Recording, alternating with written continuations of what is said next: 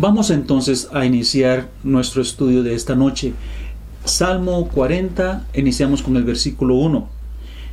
David es el que escribe el salmo y dice así, pacientemente esperé a Jehová y se inclinó a mí y oyó mi clamor. David era un hombre amado de Dios. Eso significa que Dios tenía en muy alta estima a este varón, a este siervo. Pero aunque David estaba con una, eh, bebía o tenía una relación muy estrecha con Dios, él tuvo que esperar la respuesta de Dios. Tuvo que esperar. La respuesta no llegó de la noche a la mañana, como quizá él hubiera querido que sucediera. En varios de sus salmos lo oímos diciendo, Señor, apúrate a socorrerme, Señor, apúrate a socorrerme. Ese es uno de ellos. David quisiera que la respuesta llegara lo más pronto posible, pero no fue así. Y eso es de igual manera como a nosotros nos gusta que las peticiones sean contestadas, ¿no? Cuando llegamos a Dios en oración, usted y yo queremos que la respuesta sea lo más pronto posible. Si estamos tratando un asunto de enfermedad, por ejemplo, algo que nos está molestando terriblemente en nuestro cuerpo, y nosotros vamos con peticiones a Dios pidiendo su sanidad, pidiendo que Él nos consuele, que nos haga sentir mejor. Lo que nosotros quisiéramos es que esa petición sea contestada inmediatamente. Si me siento mal hoy y le pido a Dios por su sanidad, quisiera que la sanidad llegara ahí nomás, una vez que yo termine la oración. De igual manera, si estamos tratando otro asunto, por ejemplo, asunto de trabajo, que hoy es un, es un problema muy común, gente quedó, por, por motivo de la pandemia, mucha gente quedó con problemas de trabajo. Y lo más seguro es que piden a Dios para que Dios les conceda una forma de trabajar para recibir los ingresos que necesitan, para el mantenimiento. Y si pedimos a Dios por esto, ¿qué es lo que deseamos? Que Dios conteste lo más pronto posible nuestra oración. Hoy mismo, o lo más tardar mañana, que ya me llamen y me den un trabajo. Déjeme decirle que en la palabra de Dios vemos que Dios contestó oraciones a veces en forma muy rápida, una vez que los hombres terminaron de orar, la respuesta ya estaba ahí. Y quizá usted lo ha experimentado en su vida. Yo lo he experimentado en mi vida en algunas ocasiones. Pero la mayoría de las veces nosotros vamos a tener que armarnos de paciencia y esperar la respuesta de Dios. Y es aquí, esperar pacientemente donde muchos fallan. No quieren esperar quieren que Dios conteste tan rápido que después de uno, dos, tres días de haber orado y no haber recibido una respuesta, entonces se deja de orar y se deja de pedir y se pierde la bendición. Y esto podría ser eh, algo muy, muy, muy de nosotros, que vivimos en una época en la que las cosas todas se manejan tan rápido, ¿no es cierto? Vivimos en el tiempo de que todo es a un chasquear de, dedos, como decimos. Todo tiene que ser hecho rápido y entonces nosotros pensamos que Dios tiene que ser igual con nosotros. Tiene que ser rápido. Si no es hoy, ya no funciona, decimos nosotros. Pero realmente Dios se mueve en un tiempo muy diferente que usted y el mío y tenemos que entender eso. Pacientemente, dice el salmista, espere en Dios.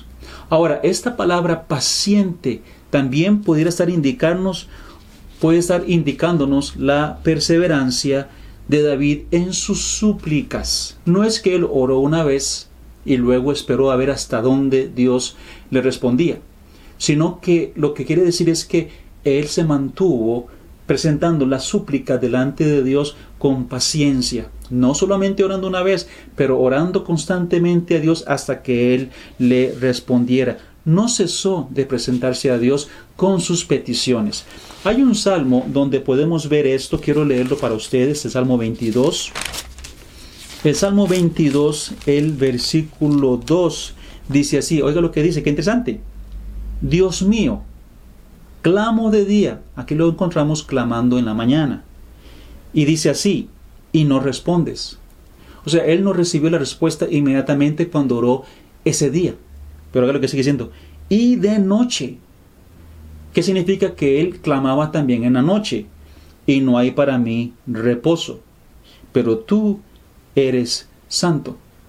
Lo que nos dice es que David oraba constantemente y si no recibía una respuesta inmediata, pues él continuaba orando hasta esperar, hasta poder, por así decirlo, recibir la respuesta de Dios.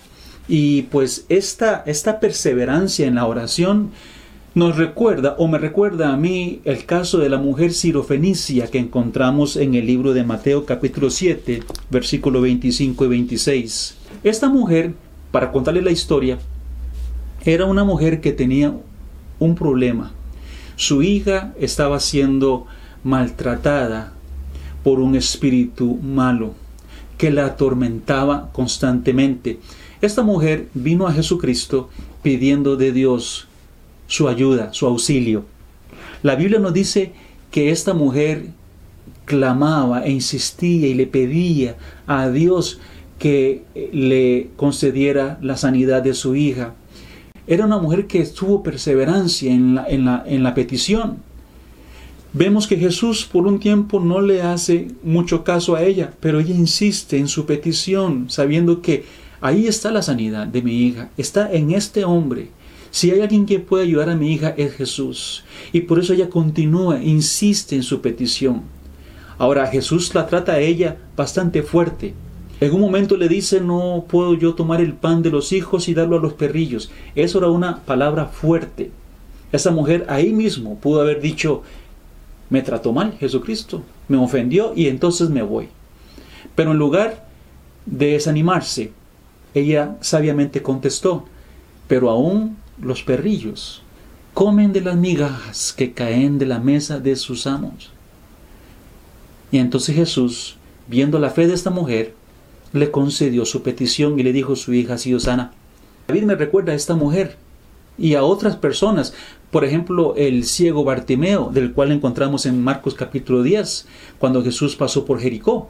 La Biblia nos habla de este ciego que decía, Jesús, hijo de David, ten misericordia de mí. Jesús, hijo de David, ten misericordia de mí. Y clamaba, insistía. Dice que la gente trataba de callarlo. Dice la Biblia, la historia dice que la gente dice, calla, calla, calla, no molestes a Jesús. Dice que cuando la gente le, le, insistía en que se hiciera silencio, él con más fuerza gritaba, Jesús, hijo de David, ten misericordia de mí. Él sabía que ahí estaba su sanidad. En Jesús estaba la respuesta a su sufrimiento, la salida de su sufrimiento. Jesús escuchó la insistencia del hombre, lo mandó a llamar. ¿Qué quieres? Que recobre la vista y fue recobrado. Su vista fue sanado. Jesús lo hizo. Otra vez vemos la perseverancia de las personas delante de Dios. Y David tuvo que perseverar. Versículo 1 dice, pacientemente esperé a Jehová y esa perseverancia, esa paciencia dio el fruto que David andaba buscando. Oiga lo que dice, y se inclinó a mí y oyó mi clamor. Pero si hubiera dejado de clamar, si David hubiera dicho en algún momento, ya, ya no más, la bendición de Dios no la hubiera recibido. Y por eso usted y yo tenemos que armarnos de la misma paciencia. Ore a Dios. Si no recibe la respuesta inmediatamente, sigue orando a Dios.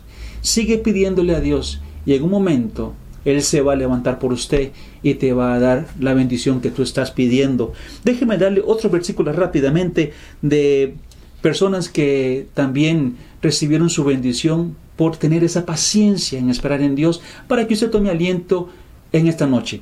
Por ejemplo, de Abraham se dice, y habiendo esperado con paciencia, alcanzó la promesa.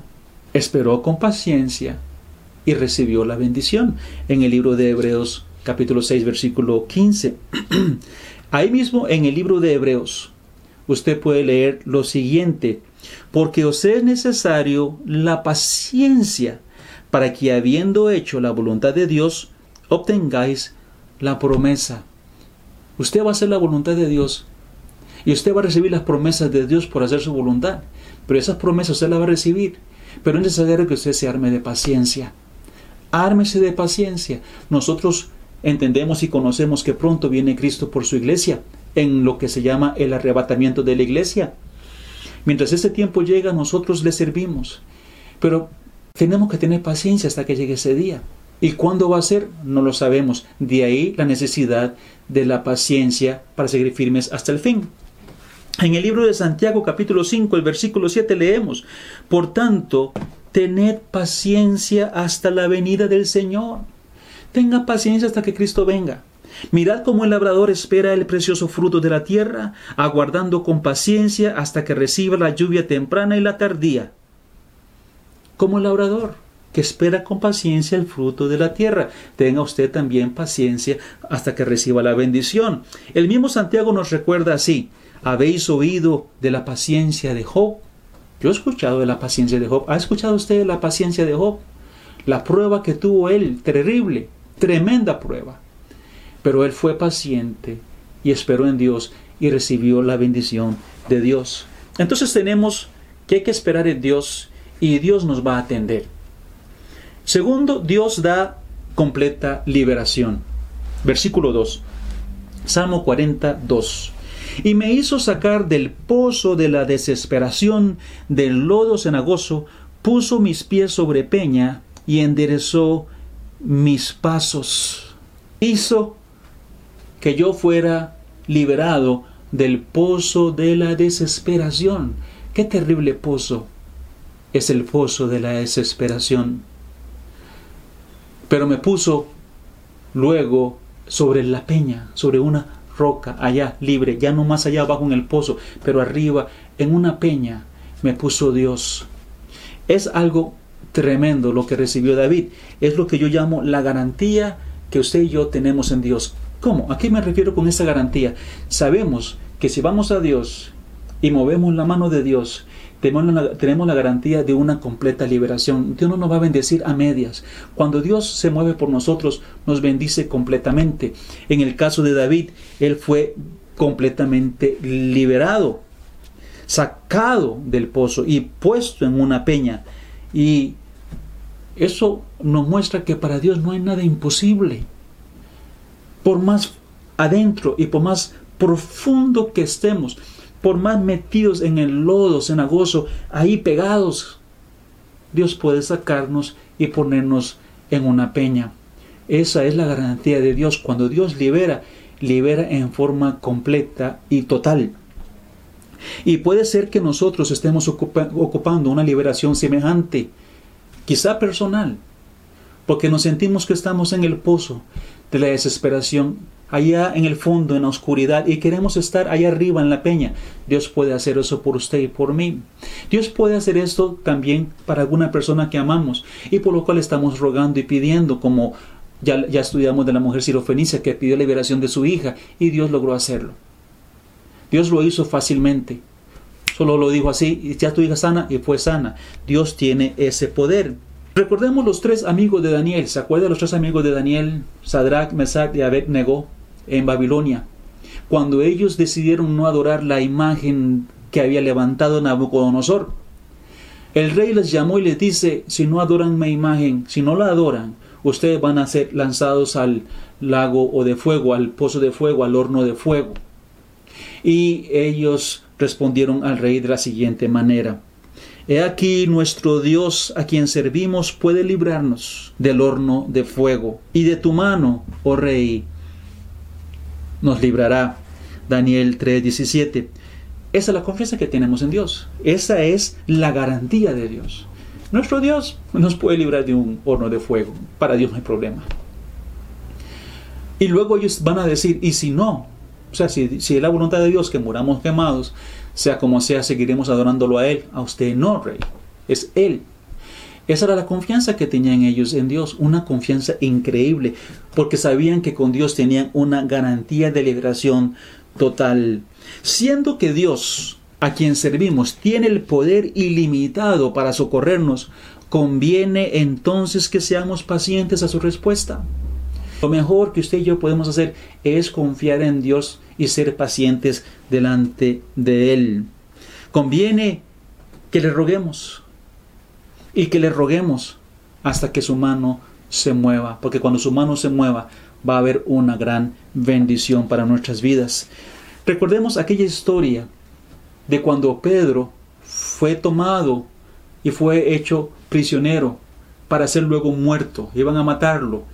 Eh, Herodes había ya hecho eh, algunas eh, persecuciones, había matado a algunos de los cristianos, había matado a Jacobo y ahora pretendía matar también a Pedro, porque vio que el pueblo le gustó esto.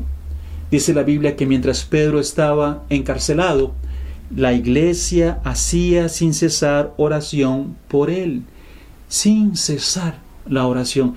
Rogamos por la... Yo me imagino a ellos diciendo, Señor, libera a Pedro, Señor, libera a Pedro, Señor, libera a Pedro, pero era sin cesar, era una oración de, de perseverancia y esperar en Dios, sabiendo que Dios puede dar completa libertad. Y no le dio Dios a Pedro completa libertad no mandó un ángel y lo sacó de la cárcel y lo libró completamente de donde se encontraba.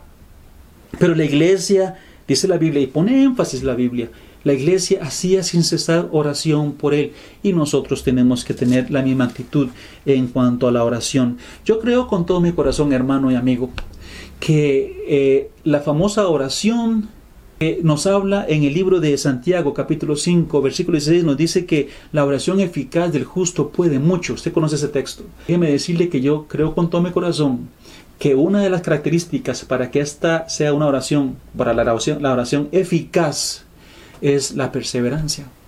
Una oración sin perseverancia no es una oración eficaz.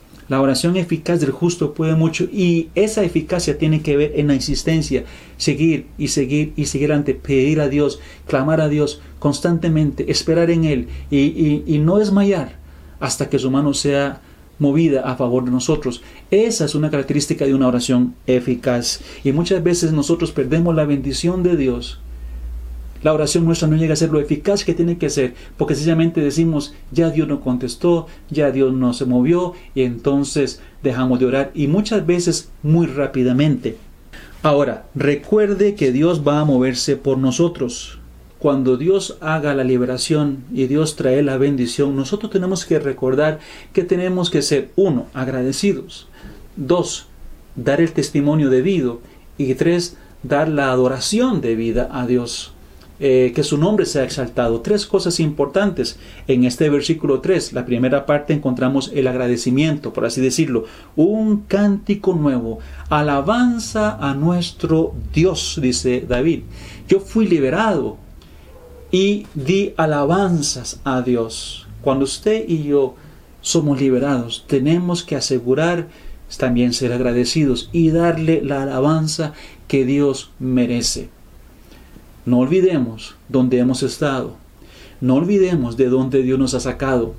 Y démosle a Dios alabanzas. Alabanza de un corazón agradecido a Dios. Luego dijo, también tiene que haber un testimonio.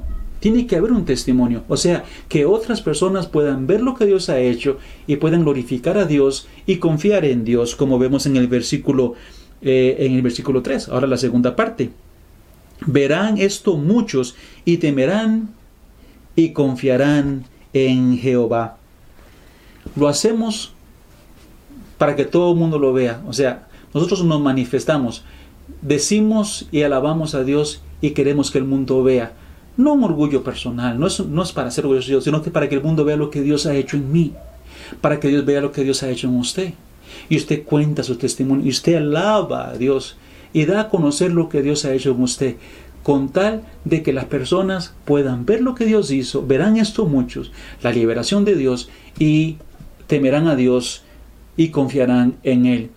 Usted y yo no sabemos si lo que usted está pasando hoy día, que es un asunto terrible, y Dios todavía no ha traído la respuesta sobre, sobre usted o la bendición que usted está esperando, y usted todavía está ah, eh, orando y, pidiendo a Dios y confiando que Dios Él pronto lo va a hacer, dele tiempo a Dios cuando Él trate con usted y le saque, Él querrá que esa experiencia que usted tuvo sea suficientemente vista por las demás personas para que ellos entonces puedan ver la mano de Dios en su vida, la mano de Dios en mi vida, y puedan entonces, como dice la Biblia, temer también ellos a Dios y confiar en Dios y alabar a Dios. Y luego, por supuesto, que no es, no, es usted que tiene que ser alabado, no soy yo que tiene que ser alabado, sino que tiene que ser Dios el que tiene que ser glorificado por las personas. Ve el versículo 5.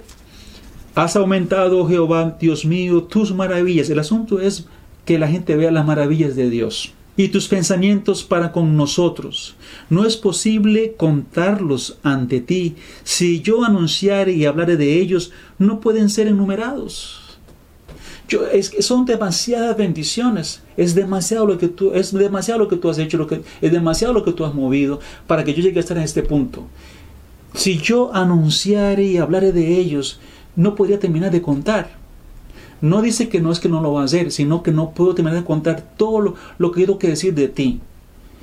Es lo que tenemos que hacer, anunciar y hablar de lo que Dios hace en nuestras vidas. Eso es importante hacerlo. Ahora, versículo 6, versículo 6 al versículo 10, hermanos, versículo 6 al 10, encontramos una inspiración profética. Es interesante porque David dice algo en el versículo 6 que yo creo que usted note. Versículo 6 dice así, sacrificio y ofrenda no te agrada.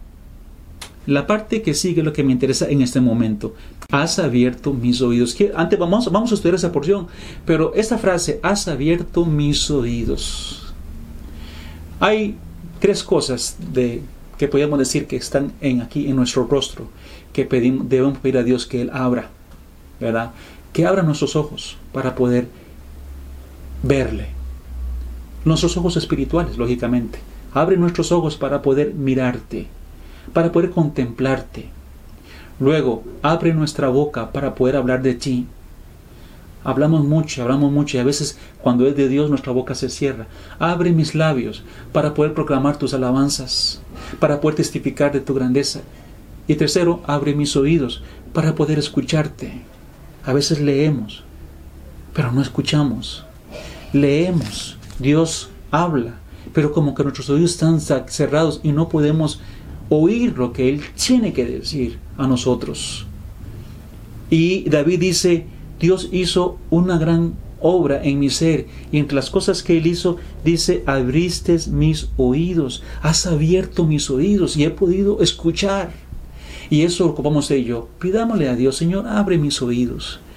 Y cada vez que escucho una predicación, y cada vez que yo voy personalmente en mis devocionales y abro la Biblia, y cada vez que voy en el camino y tu espíritu me hable, que yo pueda escuchar con mis oídos espirituales. David eh, recibió algo interesante y vamos a leer los versículos 6 al 10. 6 al 10. Sacrificio y ofrenda no te agrada. Has abierto mis oídos. Holocausto y expiación no has, no has demandado.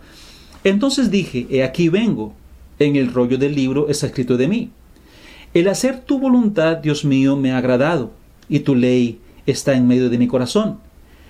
He anunciado justicia en grande congregación. He aquí, no refrené mis labios. Jehová, tú lo sabes. No encubrí tu justicia dentro de mi corazón. He publicado tu fidelidad y tu salvación. No oculté tu misericordia y tu verdad en grande asamblea versículos 6 al 10. Ahora, estos versículos son eh, una profecía mesiánica, pero hay varias cosas que yo quiero mencionar en estos versículos como lecciones para esta noche. Lo primero que quiero notar es lo siguiente, hay una clara diferencia entre dos cosas, sacrificios, holocaustos y obediencia. Por ejemplo, vamos al versículo 6 nuevamente, sacrificio y ofrenda no te agrada Ahora, note el versículo 8, el hacer tu voluntad, Dios mío, me ha agradado y tu ley está en medio de mi corazón. Hay un asunto de diferencia entre los holocaustos y los sacrificios y la obediencia a Dios. Y Dios prefiere la obediencia que los sacrificios y los holocaustos. En las palabras de Samuel, el profeta Samuel, cuando Samuel exhorta a Saúl, él le dice lo siguiente. Y Samuel dijo, se complace Jehová tanto en holocaustos y víctimas, como en que se obedezca a las palabras de Jehová. Ciertamente el obedecer es mejor que los sacrificios y el prestar atención que la grosura de los carneros. Eso usted lo encuentra en el primer libro de Samuel, capítulo 5, versículo 22. Saúl había sido enviado en, una misión contra Amalek. Tenía que destruir todo. Pero aún así él perdonó lo mejor de eh, las ovejas y las vacas. y del ganado y lo trajo y de esos animales él iba a hacer un sacrificio a Dios. Pero Dios había dicho, yo no quiero sacrificios de las ovejas, ellas tenían que ser eliminadas completamente. El asunto es que Samuel le dice a Saúl, Dios prefiere la obediencia antes que los sacrificios y holocaustos. La obediencia es mejor para Dios. Y apliquemos esto a nosotros esta noche. ¿Cómo funciona con nosotros? ¿Qué serían los holocaustos y los sacrificios que nosotros presentaríamos a Dios? Me pongo a pensar que estos pueden ser los, los ministerios litúrgicos, por ejemplo. Cuando hablamos de ministerios litúrgicos, hablamos de aquellas cosas que hacemos cuando estamos en un culto, en una, en una, en una congregación, en una iglesia local. Y trabajamos, hacemos aquí, y damos estudios, y limpiamos el piso, y cantamos, y ofrendamos. Muchas cosas hacemos en la liturgia. Son nuestros sacrificios. Nos sacrificamos por ir a la iglesia muchas veces, hacemos un gran esfuerzo y evitamos muchas otras cosas que pudiéramos hacer con tal de mantenernos en un culto. Otros no solamente van a cultos, sino que también hacen viajes misioneros.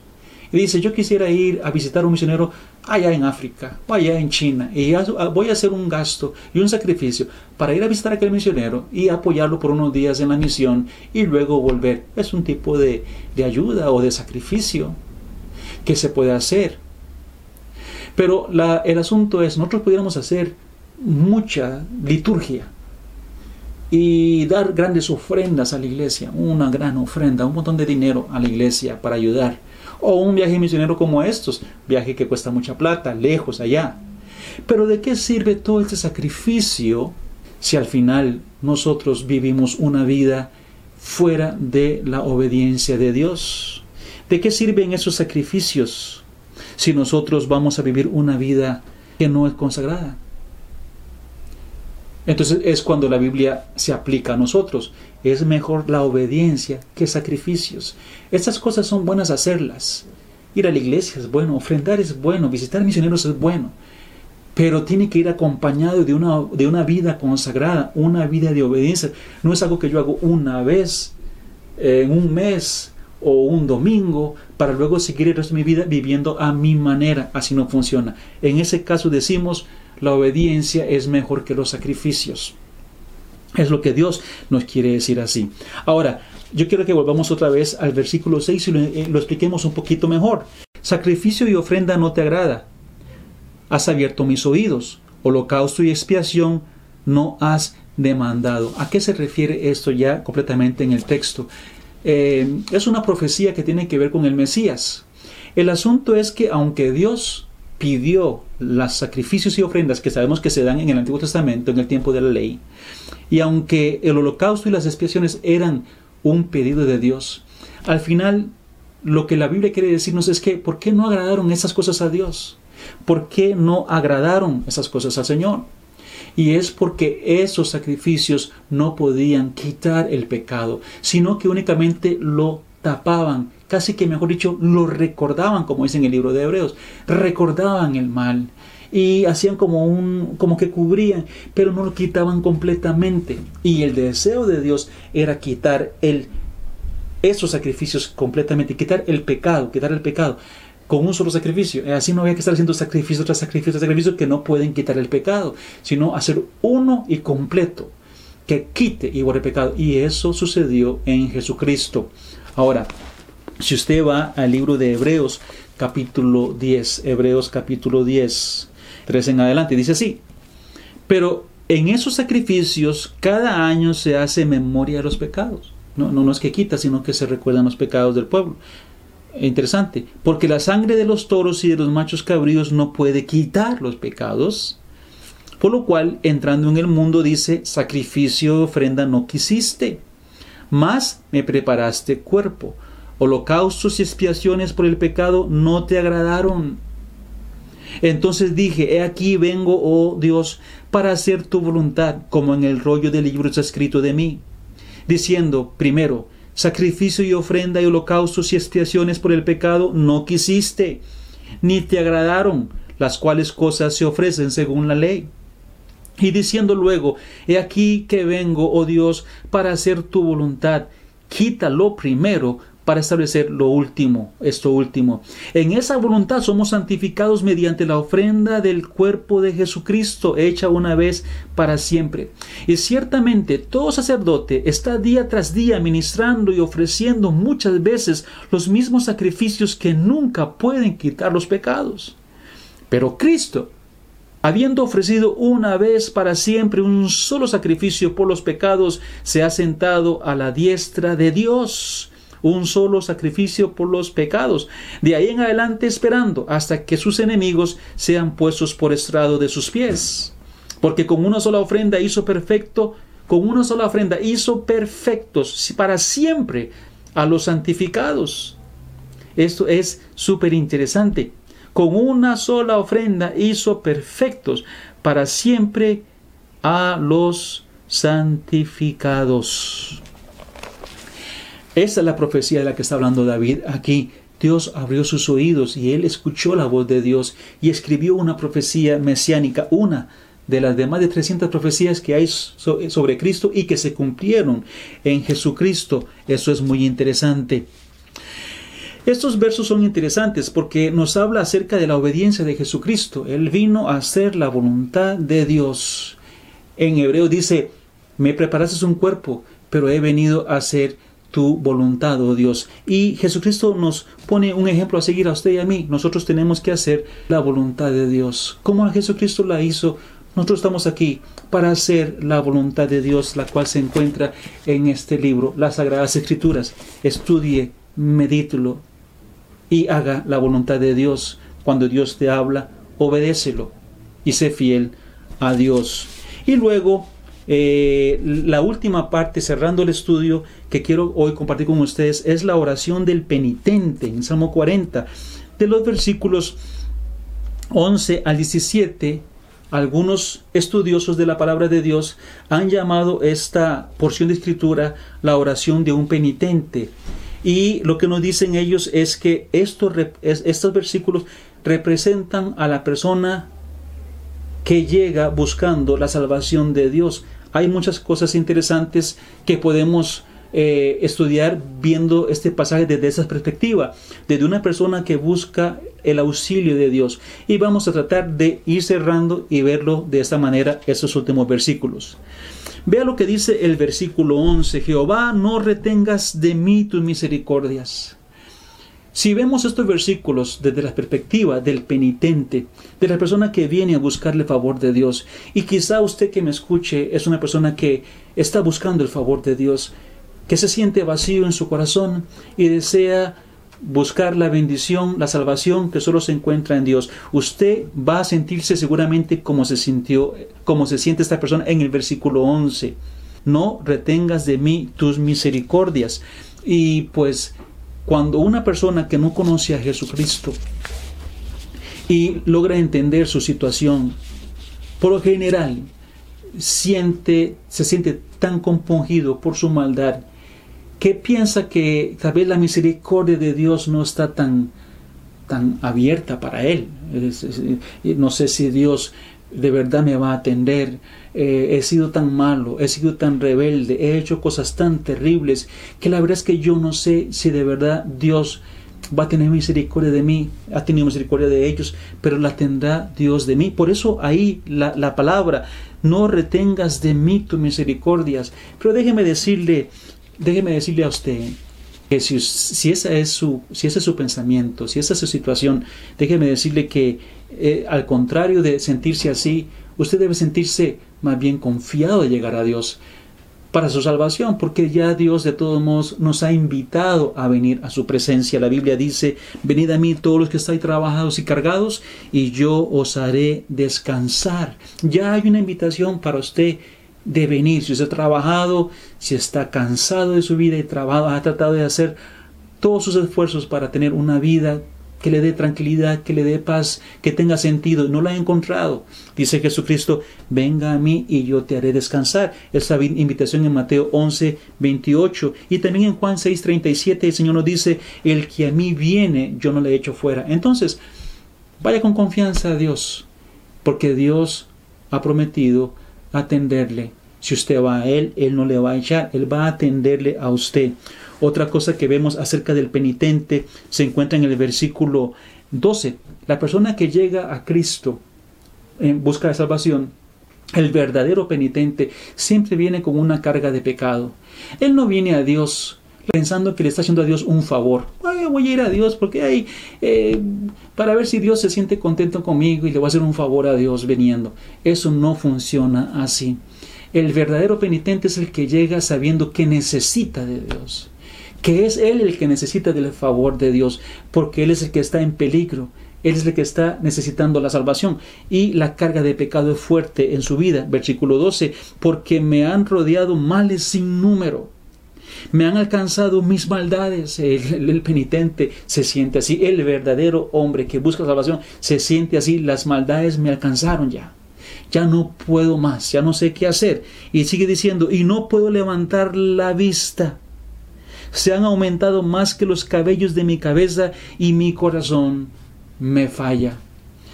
Los que recibimos a Cristo podemos recordar aquel día y cómo se sentía nuestro corazón en el momento de buscar la salvación de Dios. De verdad nos encontramos perdidos y sin esperanza, como dice ese versículo 12. El penitente se siente así y puede ser que usted se siente así esta noche. Usted tiene que buscar a Dios porque Dios es el que puede quitar esa carga de usted. Ahora, versículo 13. Quieras, oh Jehová, librarme. Jehová, apresúrate a socorrerme. Y esta es la, oración de entrega. El hombre sabe que Dios es misericordioso sabe que tiene una gran carga de pecado y ahora le dice, Señor, apresúrate, socórreme. Y él busca el auxilio de Dios. Esta, esta frase me recuerda al ladrón en la cruz, que miró y le dijo, Señor, acuérdate de mí cuando vengas en tu reino. Acuérdate de mí. Y Jesús le dijo, hoy estarás conmigo en el paraíso. Y eso es importante. El hombre es salvo. El hombre llega a ser salvo por confiar en Cristo saber que Cristo es el único que puede rescatarlo. Y luego tenemos en el versículo 14 lo que llamamos eh, la confianza y protección de Dios para el nuevo creyente. Sean avergonzados y confundidos aún a los que buscan mi vida para destruirla. Vuelvan atrás y avergüéncense los que mi mal desean. La persona que se convierte a Jesucristo va a encontrar eh, antagonismo en su vida, va a encontrar personas que van a ir en contra de él familiares que van a ir en contra de él y va a entrar en una lucha con, con el reino de las tinieblas porque el reino de las tinieblas ha perdido uno de sus hijos que se ha convertido a Cristo y no van a dejarle en paz, van a querer destruirlo, van a haber enemigos terribles para esta persona. Y esta persona va a ocupar el auxilio de Dios. Y aquí es donde se encuentra, Señor, avergüenza a mis enemigos. Dice, hay muchos que buscan mi vida y la quieren destruir, pero quiero que tú los avergüences, que no los dejes porque Dios se vuelve entonces el refugio de la persona. Pero entienda, va a haber lucha, va a haber pruebas. Eso de que usted se convierte a Cristo y todo va a ser como una cama de rosas, no es así. Entra una lucha, una batalla constante, una batalla diaria en la que ocupamos que Dios sea nuestra protección. Dice el versículo 16, viene el gozo de, este nuevo creyente. Gócese y alégrense en ti todos los que te buscan y digan siempre los que aman tu salvación, Jehová sea enaltecido. Para este penitente que llegó a Cristo con esa gran carga de pecados, ahora lo que viene es una vida de gozo. No es una vida sin pruebas, pero es una vida de gozo. Y él no solamente se goza, sino que le dice a otros, gócesen también en Dios. Usted que ama a Dios, usted que ama a Dios, gocémonos en Él. Y Cristo llega a ser el gozo de su vida. Las cosas de Dios llegan a ser lo que Él amará ahora y por siempre.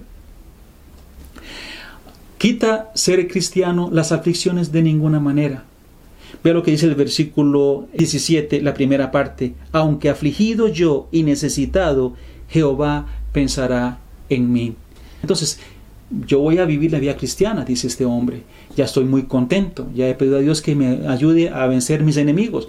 Y ya mi carga de pecado ha sido quitada. Pero Señor, eh, aunque tenga que pasar sufrimientos, aunque tenga que ser afligido, porque vienen aflicciones. El ser cristiano no libra de las pruebas ni las tribulaciones. Es necesario que a través de muchas tribulaciones entremos en el reino de Dios. Pero lo que sí tienen que entender es que a pesar de las tribulaciones, tenemos la promesa del cuidado de Dios, promesa de que Dios va a estar con nosotros. Él lo sabía, Señor, aunque yo esté, me encuentre en aflicción, tú pensarás en mí. Tú, yo estaré en la mente tuya. Tú no perderás el cuidado de mí. Y eso es muy importante entenderlo. Y para terminar, pues hay una frase que con la que quiero terminar el estudio, es la, última frase del, capítulo. Dice, ayuda y mi libertador eres tú. Dios mío, no te tardes. Este, esta palabra, no te tardes, nos indica de que las aflicciones pueden llegar a ser de tal grado que estamos pidiendo una ayuda pronta, muy pronta. Pero la frase no te tardes es una frase muy humana, es muy nuestra, ¿no? Señor, no te tardes. Dios, la verdad es que Dios nunca se tarda. Pero lo que queremos decirle a Dios, y Dios creo que entiende la idea, es que, Señor, sea pronta tu, tu liberación, sea pronto tu auxilio. Es lo que nosotros queremos, que sea pronto. Y, pero tenemos que esperar con paciencia su liberación, como hablábamos desde el principio, porque al final de todo, eh, Dios nunca llega tarde. Dios siempre llega a tiempo. ¿Por qué espera para contestarnos muchas veces? Solo Él sabe por qué pero Él tiene un tiempo para todo y va a llegar, va a, llegar a tiempo para usted, va a llegar a tiempo para mí, para poder darnos la liberación o, o cumplir con la acción que le estamos pidiendo que Él haga. Él va a llegar a su tiempo, pero siempre a tiempo. Y esa es la confianza que usted y yo podemos tener en Dios. Y ese es el estudio de este salmo de esta noche, un estudio interesante que espero que haya sido de mucha bendición para su vida. Que Dios le bendiga.